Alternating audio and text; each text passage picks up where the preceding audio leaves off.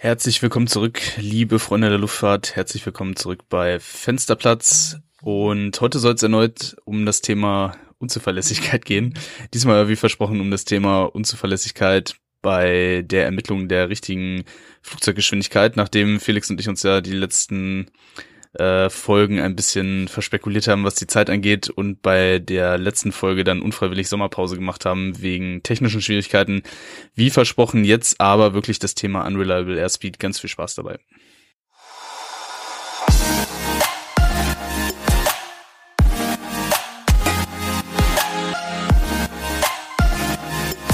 American 787, flight level 210. Descent flight level 210, American 787.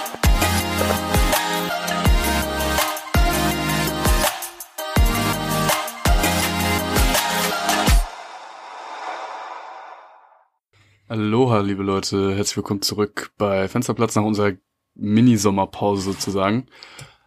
Ja, äh, mein Name ist Felix und mir gegenüber live in Farbe mein Bruderherz, der Flo. Hallo. Ja, hallo Felix, hallo an alle Zuhörer, herzlich willkommen zurück. Ähm, auch in meinem Namen auf jeden Fall nochmal sorry für die ja ungeplante Sommerpause. Wir hatten äh, letzte Woche, ne, wann war denn das? Letzte Woche? Vor zwei Wochen äh, als wir auf Sylt waren im Urlaub, äh, ein paar Probleme mit dem Mikrofon, deswegen musste die Folge leider ins Wasser fallen. Und ja, danach hätte sich dann auch nicht mehr gelohnt, das aufzunehmen.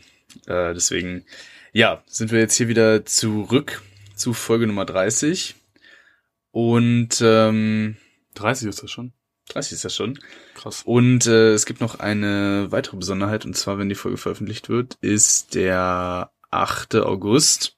Weißt du, was am 9. August 2020 war? Nein. Äh, wenn ich richtig recherchiert habe, dann ist da unsere erste Folge rausgekommen. Also ist jetzt quasi ein Jahr her. Das gibt's jetzt schon seit einem Jahr. Äh, okay. ja, kann sein. Endlich mal was, wo ich mehr Bescheid weiß als du. Ja. Ich hoffe, ich habe das jetzt auch richtig rausgefunden. Nicht, dass ich bei Spotify das falsche Datum rausgefunden habe. Irgendwie macht das keinen Sinn, weil das ja... Ja, weil es 30 Folgen sind, ne? Ja. Ja. Aber ich habe bei Spotify mal reingeguckt und ich glaube, da stand der 9. August als erster Tag. Ja, ist auch scheißegal. Wenn ihr Bock habt, könnt ihr uns gratulieren.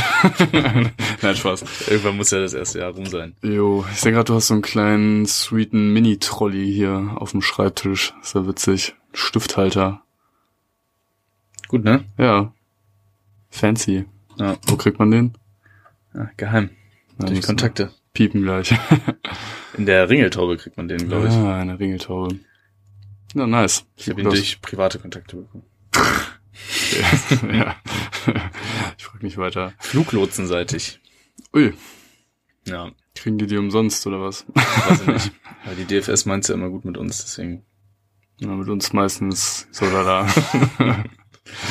ja, ja, ja, was sagst du zu Sylt? Was gibt's Neues? Wie geht's? Erzähl mal ein bisschen. Ja, äh, bisschen im Stress. Ich bin froh, dass ich bald Urlaub hab. Ähm, der, die Sommerferien kam jetzt anscheinend doch sehr überraschend. Also wir fliegen wieder sehr, sehr viel. Ähm, leider hat sich das beim Bodenpersonal noch nicht so rumgesprochen, dass wir wieder viel fliegen. Das heißt, es gibt im Moment viel Verspätung äh, flughafenseitig, weil die einfach zu wenig Personal haben für die Abfertigung der Flugzeuge, also insbesondere Gepäckverladung und ja, teilweise auch Gatepersonal, also die Leute, die dann das Einsteigeverfahren betreuen oben flughafenseitig. Das heißt, wir haben viel mit Verspätung zu kämpfen, müssen ein bisschen improvisieren, uns auch viel über Sachen äh, Gedanken machen, die uns eigentlich primär nicht äh, interessieren, aber wir versuchen immer das Beste für unsere Gäste rauszuholen. Ähm, man muss sich ja immer überlegen, dass, ähm, dass Verspätung nicht nur für uns irgendwie doof ist, weil wir länger arbeiten müssen, sondern wir ja auch vielfach äh, Gäste dabei haben, die noch weiterfliegen und die umsteigen. Das heißt, für die ist es natürlich äh, sehr, sehr wichtig, dass wir pünktlich sind und nicht äh, eine halbe Stunde zu spät kommen, weil das tatsächlich für viele Leute schon bedeuten kann, dass sie ihren Anschlussflug nicht bekommen dementsprechend dann natürlich auch wieder Kosten entstehen, die nach der Corona-Phase ja auch nicht unbedingt gewollt sind. Ähm, ja, also das ist auf jeden Fall ein großer Punkt im Moment. Ähm, deswegen bin ich froh, dass ich bald wieder Urlaub machen kann. Äh, bezüglich Sylt kann ich sagen, Sylt, Sylt, Sylt, sehr schöne Insel, auch wenn ich nur sehr kurz da war. Ähm, aber vielleicht ähm, fliege ich da ja bald sogar selber hin. Ich habe es mir tatsächlich äh, requested und auch bekommen, den Flug. Ich hoffe, dass er drin bleibt. Und dann werde ich bei selber sagen dürfen, ich bin mal mit einem Airliner auf dieser schönen Insel gelandet. Da drücke ich dir die Daumen. Ich bin leider nur als Passagier angekommen und äh, das fand ich auch schon ganz nett. Wir sind leider auf der 3-2 gelandet, das heißt, man hat nicht so einen schönen ähm, Blick an der Insel vorbei. Die Wolken waren noch relativ tief, aber trotzdem, also Relativ tief? relativ tief. Ah, okay. 2000 Fuß broken, glaube ich. ähm, und ja, stelle ich mir auf jeden Fall echt schön vor. Cooler Flug, schön kurz und dann äh, auf einer der schönsten deutschen Inseln, denke ich mal. Also mir hat's auf jeden Fall richtig gut gefallen. Auch wenn man sagen muss, die Labrador- und Porsche-Dichte ist auf jeden Fall so groß wie in ganz Deutschland nicht. Und die Männer, die haben eine sehr mutige Farbkombination, wenn sie sich kleiden. Also Camp David eine pinke Dreiviertelhose mit einem hellgrünen Ralph Lauren Poloshirt. Mm. Die lässt sich da auf jeden Fall mal finden. Aber die Insel ist auf jeden Fall richtig schön. Also mir hat's auch sehr gut gefallen und äh, ja, ich bin ein bisschen traurig, dass ich da nicht mitkommen kann, wenn du da mal landest. Bei mich wird's da so schnell mit der Triple wahrscheinlich nicht hinterschlagen. Eher nicht, ja. Wir haben nicht mal Anflugkarten dafür, weil die Bahn zu kurz ist. Naja. Ja, also ähm, ich denke, da kann man die Strände und so ganz gut aus der Nähe sich dann auch mal angucken, wenn man da anfliegt. Macht schon Spaß. Genau. Ja, ich werde auf jeden Fall mein äh, Handy laufen lassen, wenn sich das wettertechnisch lohnt. Ähm, ich habe ja auf Instagram jetzt schon den einen oder anderen äh, Hyperlapse mal gepostet. Ähm, könnt ihr gerne mal uns eine Nachricht äh, schreiben, was ihr davon haltet, ob ihr das gut findet oder nicht. Ich ähm, fand eigentlich, dass das immer für mich relativ unproblematisch zu machen ist. Also ich habe so eine Halterung und dann kann ich die aufhängen, muss mich da nicht mit viel, also nicht so viel mit beschäftigen. Das ist für uns ja immer wichtig, dass die, dass dieses ganze Aufnehmen und sowas uns natürlich auch nicht beeinträchtigt in der Arbeit, äh, die wir machen, weil wir ja im Anflug schon immer relativ viel zu tun haben. Ähm, aber ich mag diese Hyperlapse eigentlich ganz gerne, weil es nicht zu lang ist. Man kann sich das gut angucken und kriegt eigentlich trotzdem relativ viel mit. Äh, würde mich mal interessieren, was ihr da denkt. Also schreibt uns ja gerne mal auf Instagram oder eine E-Mail, was immer ihr bevorzugt. Ja, ich finde die auch mal ganz sehenswert. Jetzt Nizza hat äh, letztens, das sah auch ganz cool aus. Ähm, Stichwort Urlaubsflüge, du hattest jetzt, äh, heute habe ich gesehen, irgendwas von der VC da reingepostet, was war das genau? Mit fern, faire Preise für, für Flüge oder so? Ja. Das, äh, Äh, da geht es einfach nur darum, dass, ähm, also es war eine offizielle Pressemitteilung, könnt ihr auch gerne nochmal selber recherchieren. Ähm, ist also auf der Website der Vereinigung Cockpit zu finden. Da geht es im Prinzip darum, dass die Gewerkschaft für faire Flugpreise eintritt, weil viele Low-Cost-Airlines, die ja, die Bekannten, sage ich mal, aus Ungarn und aus Irland oder Malta oder was weiß ich, wo die mittlerweile alle herkommen, da, wie haben ja das ein oder andere Steuersparmodell am Start, dass die halt jetzt im Prinzip mit Dumpingpreisen versuchen, natürlich den Markt irgendwie kaputt zu machen und dass man das jetzt dem versucht irgendwie entgegenzutreten, indem man im Prinzip so einen Mindestflugpreis festsetzt. Das heißt, man darf jetzt nicht billiger anbieten, ähm, sondern es müssen alle Steuern, Gebühren etc. pp. Mhm. enthalten sein. Soll einfach dazu dienen, dass der Wettbewerb jetzt nicht verzerrt wird, weil ja, das natürlich gerade alles relativ angespannt ist. Ähm, viele Airlines auch immer noch nicht aus dem Tal der Tränen raus sind und der Winter liegt ja auch noch vor uns. Äh, also ich kann mich dran erinnern, dass der letzte Sommer ja auch dann relativ okay war, aber dann kam der Winter und niemand weiß so richtig, wie der Winter jetzt tatsächlich wird, ne? Das wird sich jetzt alles in den nächsten Wochen dann irgendwie entscheiden. Ähm, dementsprechend, ja, also ich finde das auf jeden Fall gut. Ich äh, glaube auch, dass es äh, mittlerweile, Gott sei Dank, in vielen, also es betrifft ja nicht nur die Luftfahrt, sondern zum Beispiel Aldi hat sich jetzt auch entschieden, ähm, die Haltungsform der Tiere anzupassen. Also Ja. dass es da bald kein Fleisch der Haltungsstufe 1 mehr gibt. Ich finde es gut, dass diese Geiz ist geil Mentalität, die ja gerade Anfang des Jahrtausends sehr, sehr, sehr populär war, dass das mittlerweile wohl zurückgedrängt wird. Ähm, das trifft jetzt also auch auf die Luftfahrt zu. Ich glaube, heutzutage kann auch keiner mehr ähm, das gutheißen, dass äh, man für fünf Euro nach Malle kommt. Ähm, das hat nun mal alles seinen Preis. Ne? Also die Flugzeuge müssen gut gewartet werden, die Crews sollten gut trainiert werden. Letztendlich müssen auch die Dienstleister alle gut bezahlt werden. Also ich meine, dass es jetzt keine Loader gibt, äh, das ist für uns nervig, aber letztendlich hat das ja auch einen Grund, nämlich das sind nicht gerade besonders begehrte Arbeitsplätze. Und wenn die Leute jetzt lange in Kurzarbeit waren, haben sie sich vielleicht auch anderweitig umgeguckt nach anderen Jobs, die besser bezahlt werden. Ähm, das heißt, man muss da jetzt einfach auch gucken, dass das Ganze äh, vielleicht ein bisschen sozialer wird und dementsprechend finde ich die Initiative ganz gut.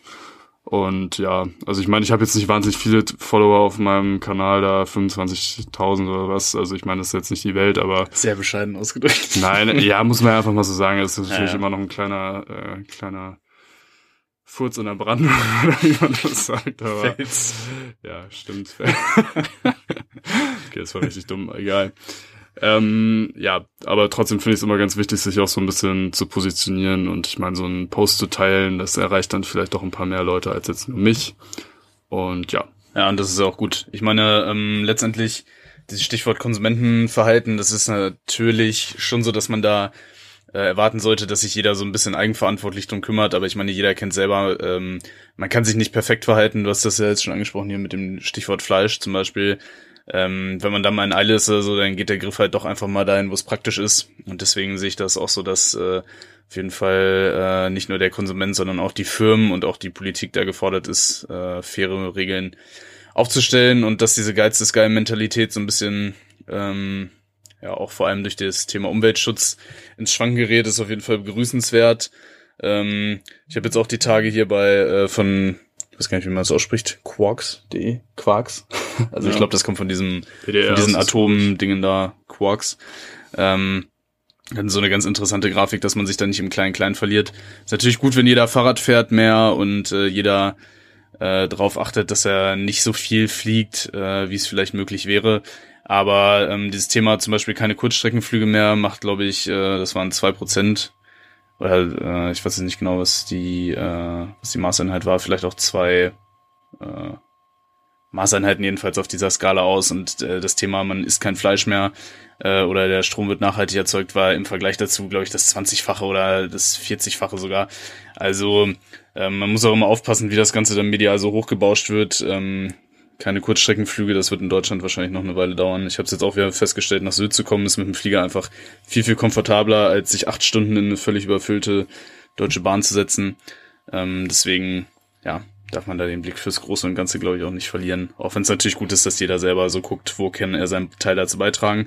Und wenn das zum Beispiel über die Wahl der Airline geschieht, dass man eben nicht mit der billigsten fliegt, sondern auch mit der, die ihre Leute fair behandelt, dann ist das auf jeden Fall, wenn es möglich ist, äh, begrüßenswerter Schritt, begrüßenswerte Einstellung, meiner Meinung nach zumindest. Ja. Ähm, aber ich habe äh, einen Punkt so, der mich auch mal interessieren würde, dass du darüber denkst, weil ich jetzt in letzter Zeit auch viel so über diesen Hyperloop gelesen habe und sowas. Ja. Und auch mit dem Ausbau von Schnellzugtrassen innerhalb von Europa. Also ich meine, der Zugverkehr ist eh generell innerhalb von Europa wahnsinnig kompliziert, weil jedes Land ja eigene Normen hat bezüglich Gleise, Elektrifizierung etc. pp. Also es ist auch gar nicht so easy, ein ICE von hier nach Barcelona fahren zu dürfen.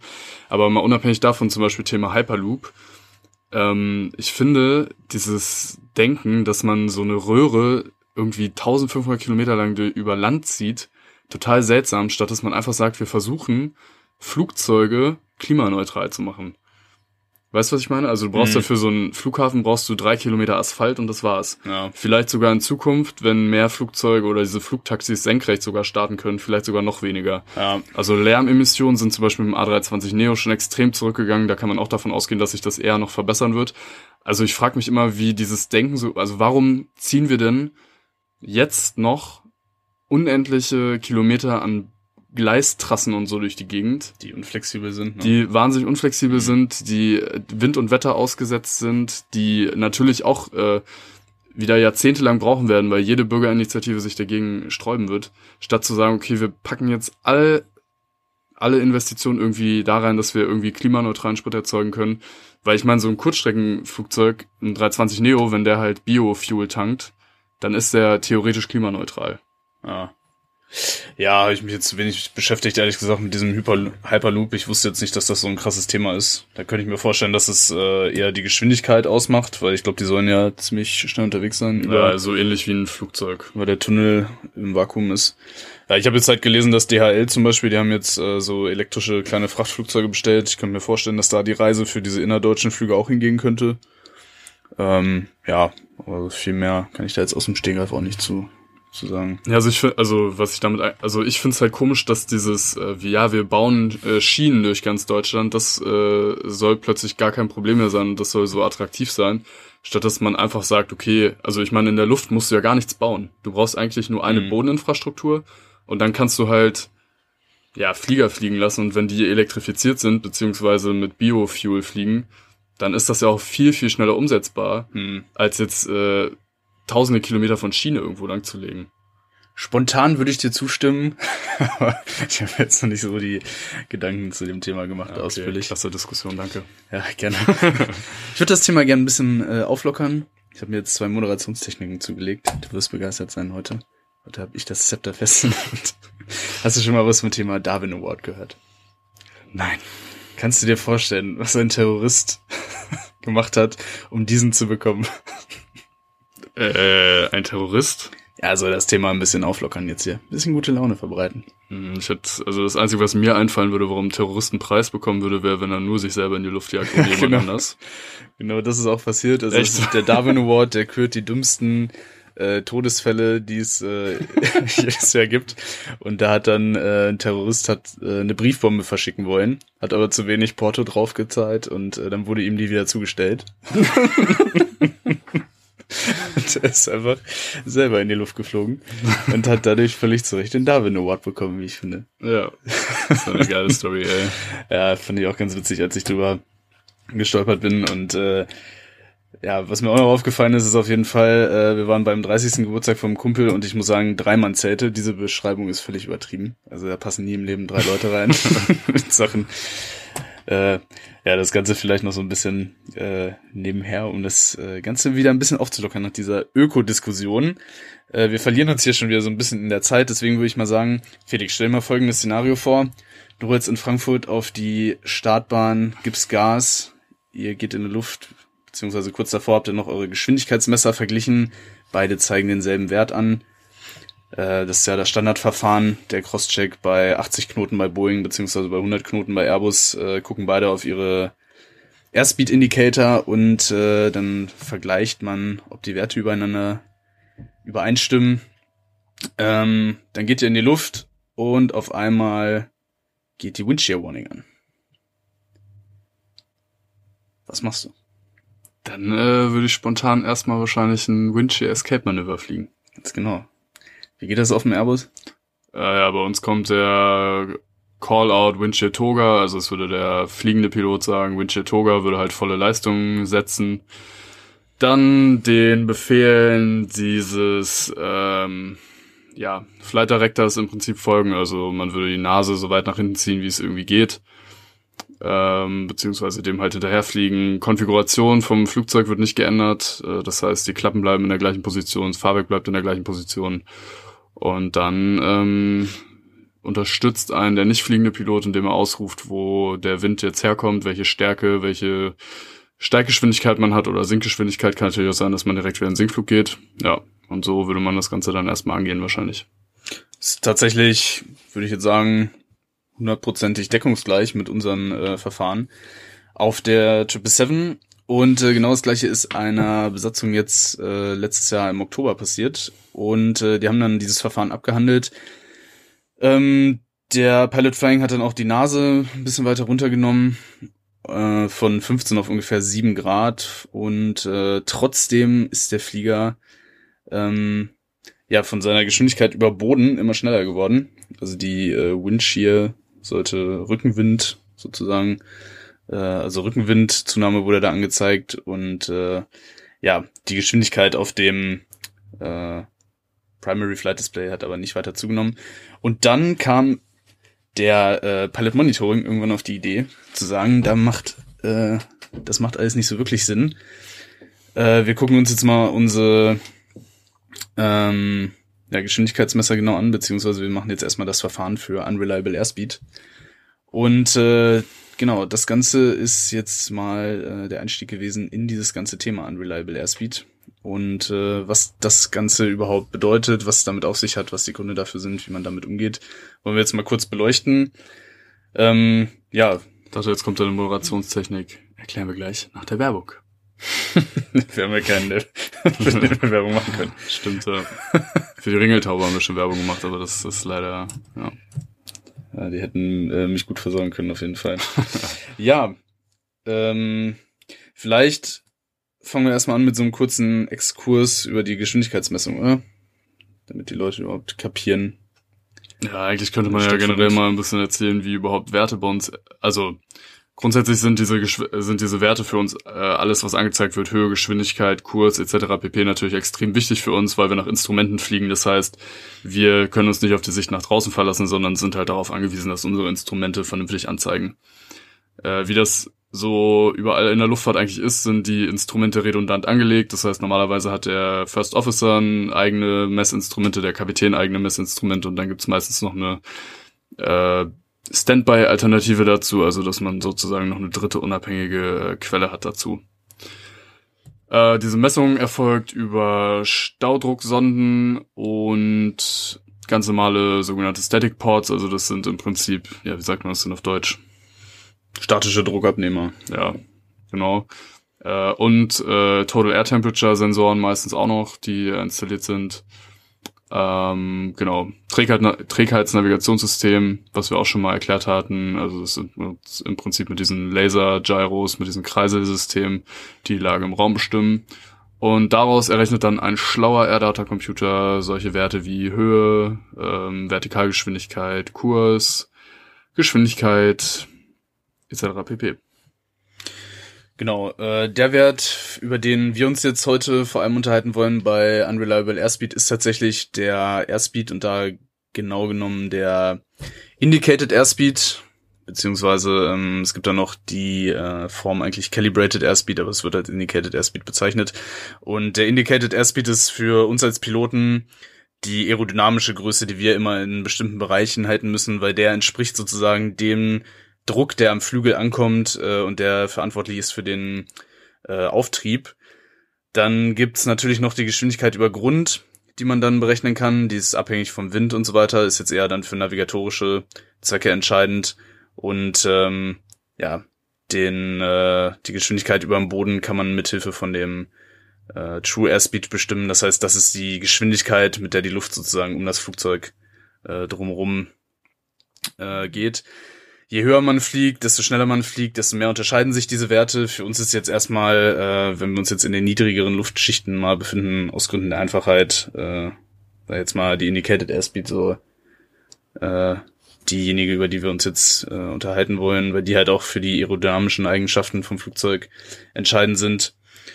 Und äh, ja, wenn wir da jetzt äh, munter vor uns hergondeln nach dem Start, dann berechnen wir ja immer äh, bestimmte Geschwindigkeiten, unter anderem äh, auch die Geschwindigkeit, bei der wir zum Beispiel dann die Nase hochnehmen. Und das, äh, wenn wir davon reden, dann meinen wir da immer die Indicated Airspeed, beziehungsweise wenn die Instrumentenfehler rausgerechnet äh, werden, was ja bei den modernen Flug, äh, Flugzeugen der Fall ist, dann bezeichnet man das eigentlich als Calibrated Airspeed, aber ja, wir nennen sie immer Indicated Airspeed, um jetzt alle komplett zu verwirren. Also Indicated Airspeed ist das, was uns auf unserem In Instrumenten angezeigt wird. Und äh, wenn wir jetzt Unreliable Airspeed meinen, dann meinen wir auch die Indicated Airspeed. Ähm, weil die halt, wie gesagt, die aerodynamisch relevante Größe ist fürs Fliegen. Ähm, genau, so viel mal zu der Geschwindigkeitsmessung. Das heißt, es wird jetzt schon klar, dadurch, dass man die nur mit Hilfe der Luftdaten bestimmen kann, ist auch die Hauptfehlerquelle, beziehungsweise ähm, der Grund, weswegen es zu Unreliable Airspeed kommen kann, das Problem, dass äh, ja was mit der Messung nicht stimmt.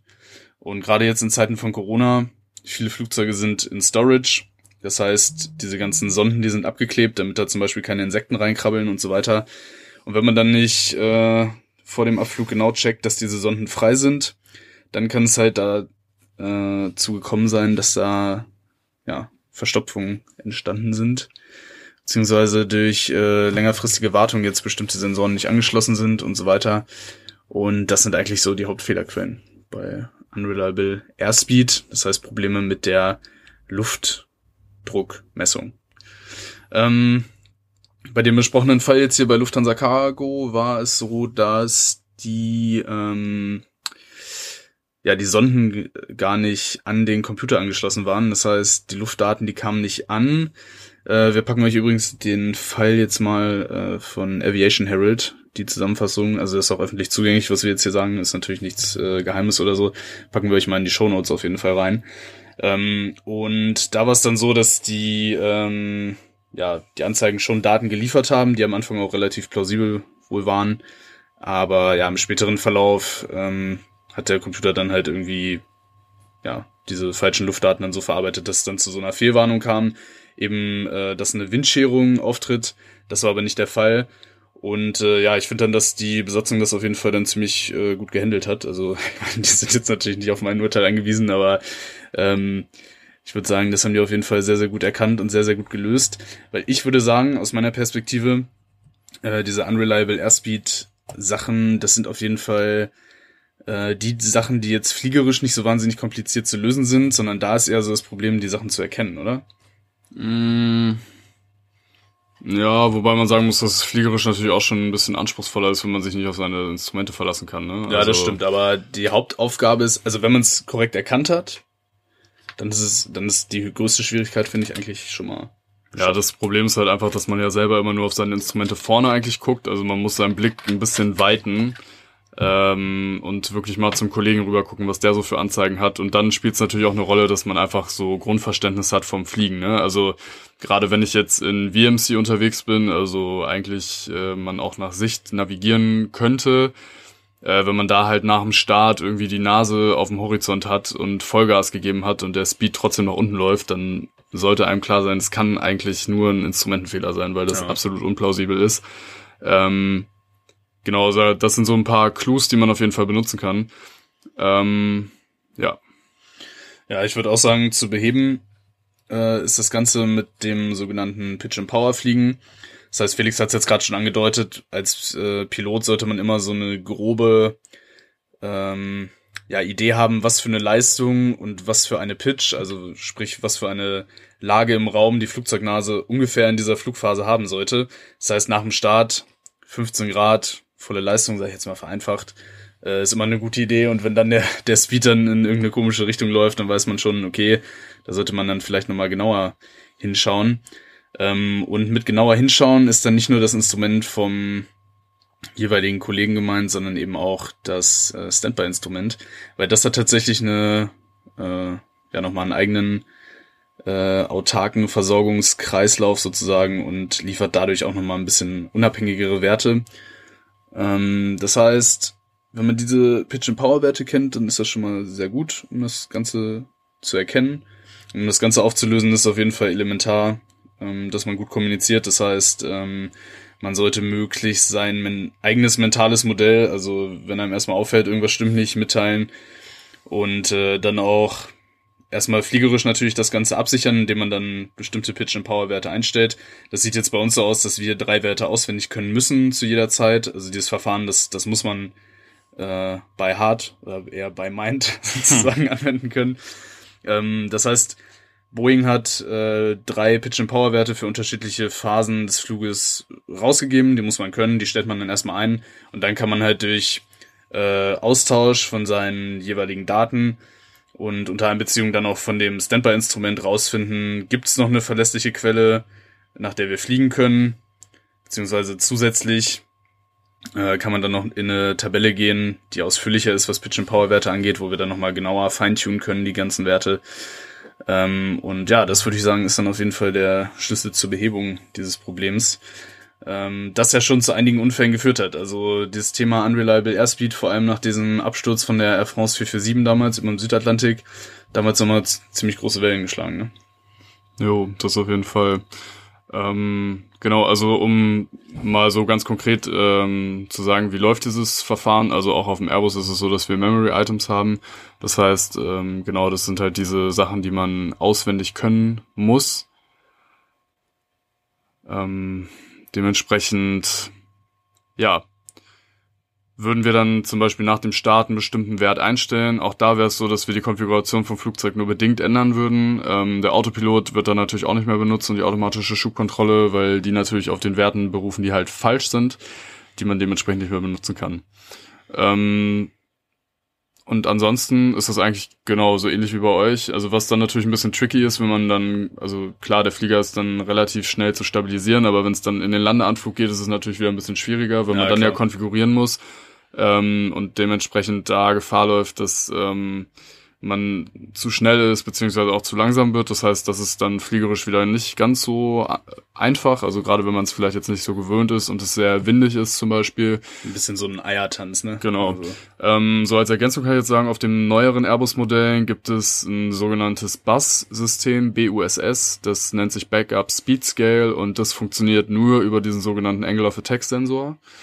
Ähm, das heißt, da ist das Staudruckrohr komplett raus, also da wird kein, kein Druckdaten, keine Druck, äh, keine Druckdaten mehr benutzt, sondern ähm, einzig und allein aufgrund des Angle of Attacks wird dir im Prinzip auf so einer grünen Skala angezeigt, hast du eine sichere Speed oder, oder nicht. Mhm. Also eigentlich relativ stumpf das System, ähm, aber funktioniert gut, also oder beziehungsweise ist natürlich noch eine zusätzliche Hilfe, die man äh, benutzen kann. Äh, zusätzlich, was heutzutage auch ganz gut geht, ist, dass man sich die GPS-Höhe anzeigen lassen kann. Ähm, das heißt, auch wenn man jetzt ähm, keinen Druck äh, mehr verlässlich hat, kann man zum Beispiel mittels des GPS eine ungefähre Flughöhe bestimmen. Und das hilft dann natürlich auch, wenn man diese GPS-Höhe konstant hält, ähm, dass man einfach die Höhe halten kann, dass man da ähm, sich im Prinzip einpendeln kann und die Werte ganz gut benutzen kann. Ja. Also gibt es mittlerweile so ein paar Tricks, aber stimmt, jetzt durch Corona gab es da einige Vorfälle, wo einfach diese Staudruckrohre nicht mehr verlässlich waren und dementsprechend, ähm, ja, hat das ganze Thema natürlich jetzt im Moment ein bisschen mehr Aufmerksamkeit verdient, weil diese ganzen Flieger, die jetzt aus dem Deep Storage kommen, also die mehrere Monate geparkt waren, klar sind die gut abgeklebt worden und da wird auch regelmäßig geguckt, ob diese ganzen ähm, Abklebungen, diese ganzen Cover, ob die noch intakt sind. Aber bei der Menge an Flugzeugen, die geparkt sind, ist es normal, dass da ab und zu dann natürlich ähm, mal auch irgendwas passiert und ja, dementsprechend ja. sollte man oder wurde jetzt auf dieses Verfahren zum Beispiel bei uns auch relativ großen Wert gelegt, dass wir das wirklich gut beherrschen, einfach weil den ähm, ja den Flugbetrieben klar war, dass das jetzt im Moment wahrscheinlich dann äh, einer der Sachen ist, die ähm, passieren könnten. Ja. Ja, ist tatsächlich äh, auch relativ häufig vorgekommen. Also Airbus hat jetzt äh, allein 55 Fälle seit Corona nach dem Deep Storage wieder ähm, mitgeteilt bekommen. Und ähm, ja, das Ganze hätte eigentlich auch relativ frühzeitig schon auffallen können, wenn man diesen Crosscheck bei den, also was wir jetzt gerade besprochen haben, beim Takeoff-Run äh, eben korrekt durchführt. Das heißt, da gingen die Werte bei den meisten äh, Fällen schon deutlich auseinander. Und ähm, ja, darum also kommunizieren, Austausch von seinen Geschwindigkeitswerten, wenn einem was auffällt, ist da wirklich elementar. Ähm, deswegen, also die meisten Fälle, wenn da halt was mit der Geschwindigkeitsmessung nicht funktioniert, die tritt dann halt schon im Startlauf auf eigentlich. Was auch passieren kann, was relativ äh, oft vorkommt, ist dann halt auch Thema Vereisung im Flug. Das war auch bei Air France 447 der Fall.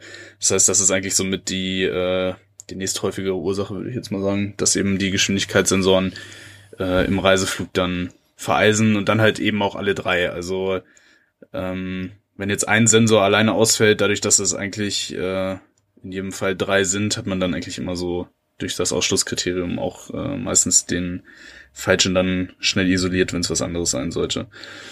Aber das ganze Thema ist schon relativ äh, fies, eben weil man flugzeugseitig keine Warnung bekommt, dass da irgendwas nicht stimmt. Also Felix hat es jetzt schon angesprochen, Thema Autopilot rausnehmen äh, ist halt wichtig, weil der Autopilot, der kriegt äh, auch nur seine Infos und wenn die falsch sind, steuert er dementsprechend auch falsch.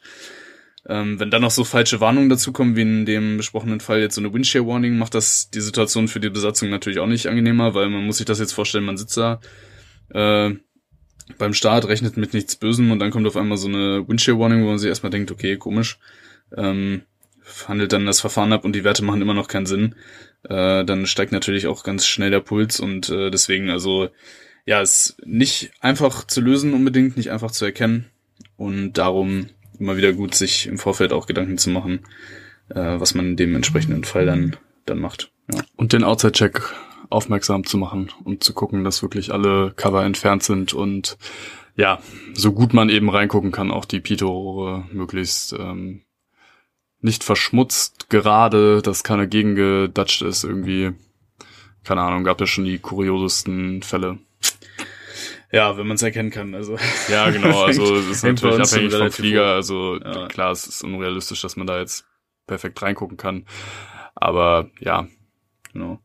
Also um das Ganze nochmal vielleicht zusammenzufassen, Unreliable Airspeed bedeutet, dass eine oder mehrere Geschwindigkeitsanzeigen im Cockpit aufgrund von falschen Daten falsche Anzeigen liefern oder gar keine Anzeigen. Und äh, wenn man das Ganze dann fliegerisch auflösen will, ist erstmal wichtig, manuell die Kontrolle zu übernehmen, Pitch and Power zu fliegen, also eine gewisse Längsneigung mit der entsprechenden Triebwerksleistung einzustellen und äh, ja dann durch Austausch, Kommunikation rauszufinden, ob Werte stimmen oder ob vielleicht auch alle Schwachsinn sind, genau. das Flugzeug wieder wieder äh, zu landen. Hast du noch was zum Thema Unreliable Airspeed? Äh, nee, vielleicht könnten wir nur mal einmal, vielleicht interessiert das den einen oder anderen, erklären, wie wir eigentlich die Triebwerksleistung einstellen. Also ich meine, wir haben ja kein Gaspedal.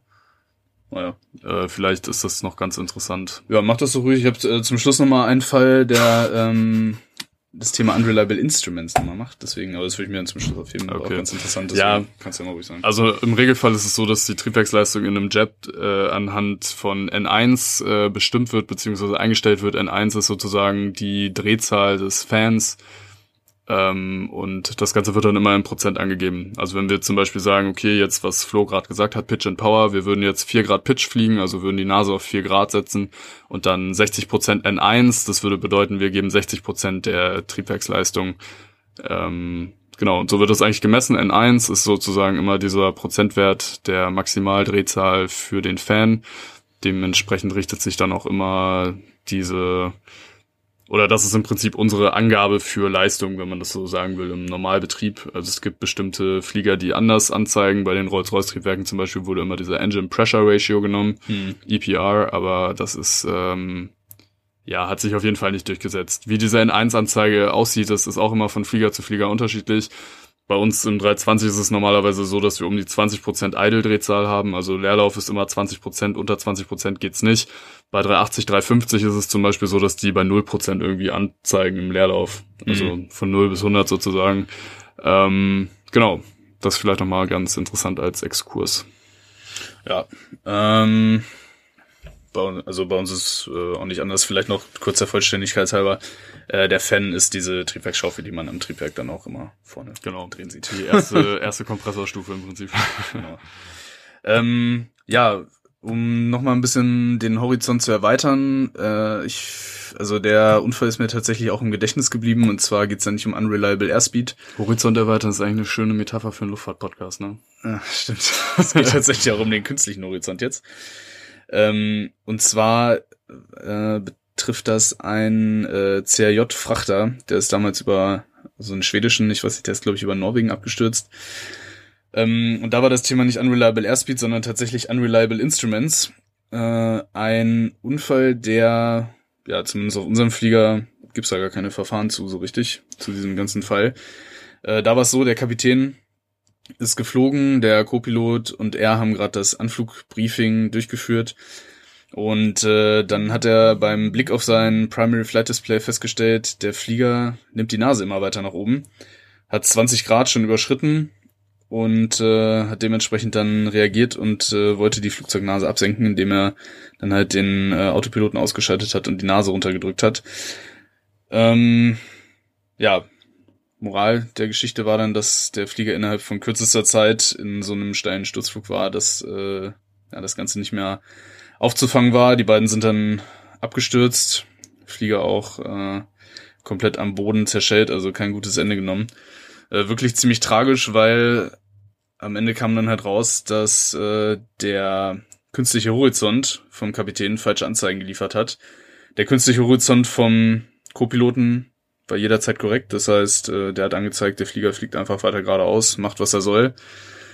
Und äh, ja, ich finde das auf jeden Fall ja einen, einen krassen Unfall. Insofern, wenn man sich dann halt mal selber in die Lage versetzt, okay, wie würde ich reagieren? Ähm, wie gesagt, es gibt da keine Verfahren zu, bei uns zumindest. Dieser Fall, dass der künstliche Horizont wegdriftet, der steht in keinem Buch. Ist äh, wahrscheinlich bei uns auch relativ unwahrscheinlich. Ich weiß nicht, bei der CRJ äh, scheint die, die Flieger ist ja schon noch ein bisschen älter. Ich weiß nicht, wie viele äh, Plattformen zur Bestimmung von diesem künstlichen Horizont da gibt, aber bei unserem Flieger sind, glaube ich, drei und die da die Daten liefern und dann äh, gibt's dann, dann ein Standby-Instrument und so weiter. Aber auf jeden Fall ein ziemlich schwieriger, äh, ja, ziemlich schwieriger Unfall. Und da ist halt auch wieder der Schlüssel gewesen, äh, was auch auf viele Unfälle zutrifft. Also es gibt wenig Zeit, wirklich richtig zeitkritische Sachen, sondern meistens ist es erstmal besser, kurz mit dem Kollegen mal abzusprechen, wie es bei ihm aussieht, ob er die Lage genauso sieht ähm, wie man selber, weil dieser Unfall hätte halt dann wirklich äh, ja verhindert werden können. Auf jeden Fall äh, ja nochmal ein erwähnenswerter Unfall verlinken wir euch auch nochmal in den Show Notes. Das Ganze, ähm, ja, Moral von der Geschichte, reden, reden, reden, nur sprechenden Menschen kann geholfen werden. Ja, ist wirklich so. Ich meine, es ist, ist natürlich, äh, wie gesagt, immer, wenn man sich in die Situation einversetzt, äh, man hat diesen, diesen kurzen Schockmoment dann, wo man sich denkt, hä, macht ja gar keinen Sinn, wieso ist jetzt der Flieger 20, äh, die Nase jetzt 20 Grad oben? Man hätte es unter Umständen noch gar nichts gemerkt und dann ist dann natürlich der Impuls sofort klar als äh, instrumentenfixierter Pilot, okay, ich muss die Nase jetzt runternehmen. Ja, in dem Fall leider äh, hat es dann keinen keinen Erfolg gebracht, aber auf jeden Fall äh, eine Sache, woraus wir jetzt natürlich äh, dann trotzdem lernen können. Ähm, und sei es, dass man immer gut miteinander reden sollte im Cockpit. Ja, auf jeden Fall. Äh, schon mal gesagt, ist eher ein Job. Also für mich zumindest ist äh, Pilot eher ein Job äh, mit Menschen als mit Technik. Auch wenn da natürlich alle Bestandteile drin sind. Aber dieses Thema Kommunikation, miteinander reden, wie man als Team zusammenarbeitet, ist auf jeden Fall elementar. Und gerade jetzt in Zeiten der modernen Verkehrsflugzeuge ja, wird es eigentlich immer wichtiger. Ne? Ja, auf jeden Fall. Gut. Hast du noch was? Äh, wenn jemand weiß, wie man Zwiebelgeruch von den Händen bekommt, dann wäre ich für Hausmitteltricks sehr empfänglich. Ich glaube, das Thema hat sich, wenn die Folge rauskommt, dann schon erledigt. Oh, ich hasse das, ey. Zwiebeln schneiden und dann stinken die Hände danach immer noch am Tag. Ey, ist so ekelhaft. Ich habe mal gehört, man soll die an der Spüle reiben. Oder so. Ja, bringt nix. Oder jetzt so völlig Schwachsinn ausdenken, nur damit das passt. ja, die Hände in Salzsäure tunken ist. Eigenurin. Eigen, Eigenurin, ja. Na gut. Dann lieber Zwiebeln. Okay, kommt noch was Vernünftiges aus deinem Mund oder machen wir lieber Feierabend? So wie immer, nein. also Leute, ich hoffe, äh, euch hat das Ganze gefallen. Äh, spannendes Thema, wie gesagt, weil äh, es sehr viele Vorfälle gibt. Immer noch, leider. Und wenn ihr das nächste Mal von Unreliable Airspeed oder Pitch and Power fliegen hört, dann wisst ihr jetzt auch hoffentlich, was damit gemeint ist. Ansonsten Fragen immer gerne per Instagram, per E-Mail, per Kontaktformular über unsere Website, wie immer ihr das wollt. ähm, ja, äh, dann würde ich sagen, vielen Dank für eure Aufmerksamkeit. Flo sagt Tschüss, bis zum nächsten Mal. Liebe Zuhörerinnen und Zuhörer, bis zum nächsten Mal. ciao. Ciao, ciao.